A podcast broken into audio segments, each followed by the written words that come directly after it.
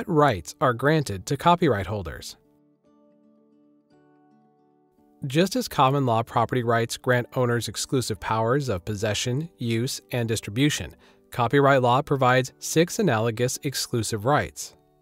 Copyright law grants a holder the right to reproduce the work, prepare derivative works, distribute copies of the work to the public, perform the work publicly, display the work publicly, perform sound recordings publicly through a digital audio transmission.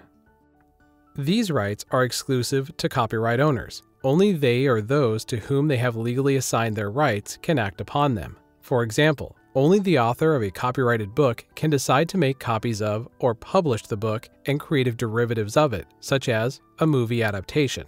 Any other person acting on those rights would infringe the copyright. The term of a copyright varies. For an individual, the term of a copyright is the life of the author plus 70 years. Michael Jackson's vast catalog of original songs, for example, will be protected by copyright until the year 2079 and will certainly be worth many hundreds of billions of dollars to his heirs. For a work with two or more authors, the term expires 70 years after the last author's death. Finally, for works that are made for hire or created anonymously, the copyright term lasts 95 years from the first publication or 120 years from the year of the work's creation, whichever comes first.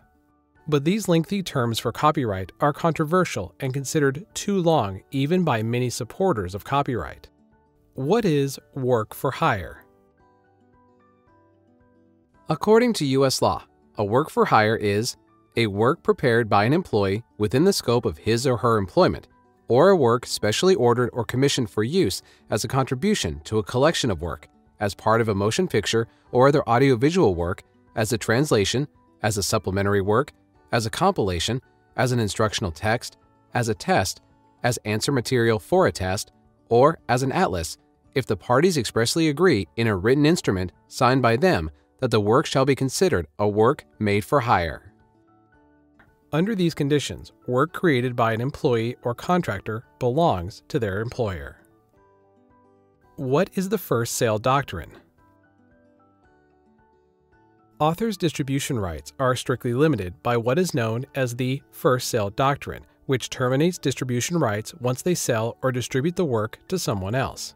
For example, once the author of a copyrighted novel lets his publisher distribute copies of that novel to a bookstore, the author's distribution rights to those copies are ended, and the bookstore can do whatever it wants with those copies.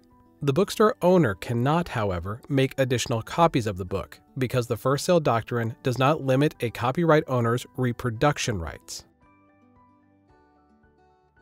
Bobbs-Merrill Company versus Straus. The first sale doctrine was first laid out in the 1908 Supreme Court case Bobbs-Merrill Company versus Straus. The Bobbs-Merrill Company distributed copies of a novel titled The Castaway to retailers with a certain proviso. Printed in the book itself, right after the title page, was the following notice The price of this book at retail is $1 net. No dealer is licensed to sell it at a less price, and a sale at a less price will be treated as an infringement of the copyright. When retailers sold the book for less than a dollar, the Bobbs-Merrill Company sued one of them. The High Court found that once copies of the book were sold, the distribution rights of the author terminated as to those copies. The ruling came to be known as the First Sale Doctrine and was codified into law. The statute distinctly draws the line at distribution rights, leaving all other rights to the copyright owner. Vernor versus Autodesk. The First Sale Doctrine does not apply to every form of distribution, however. In the 2010 case Vernor versus Autodesk, an appeals court ruled that since purchasers of software are only licensees, software is not subject to the first sale doctrine. What about digital music, such as an iTunes library? In a 2013 case involving the startup company Redigi, U.S. District Court Judge Richard J. Sullivan ruled that a resale of digital music that involved creating a new copy on someone else's computer while erasing the copy on your computer actually concerned the reproduction right, not the distribution right, so the first sale doctrine did not apply. But this decision is likely only the first round in what many feel will ultimately be a successful effort to create legal markets for second hand digital goods. Moral rights. The first sale doctrine does not affect an author's moral rights, which under U.S. copyright law are limited to certain works of visual art. Under European copyright statutes, however, moral rights are more broadly applied. Is registration necessary? Registration is not required in order to enjoy copyright protection. Once an author puts words to paper, paint to canvas, or software code into a digital file, the work is protected by copyright.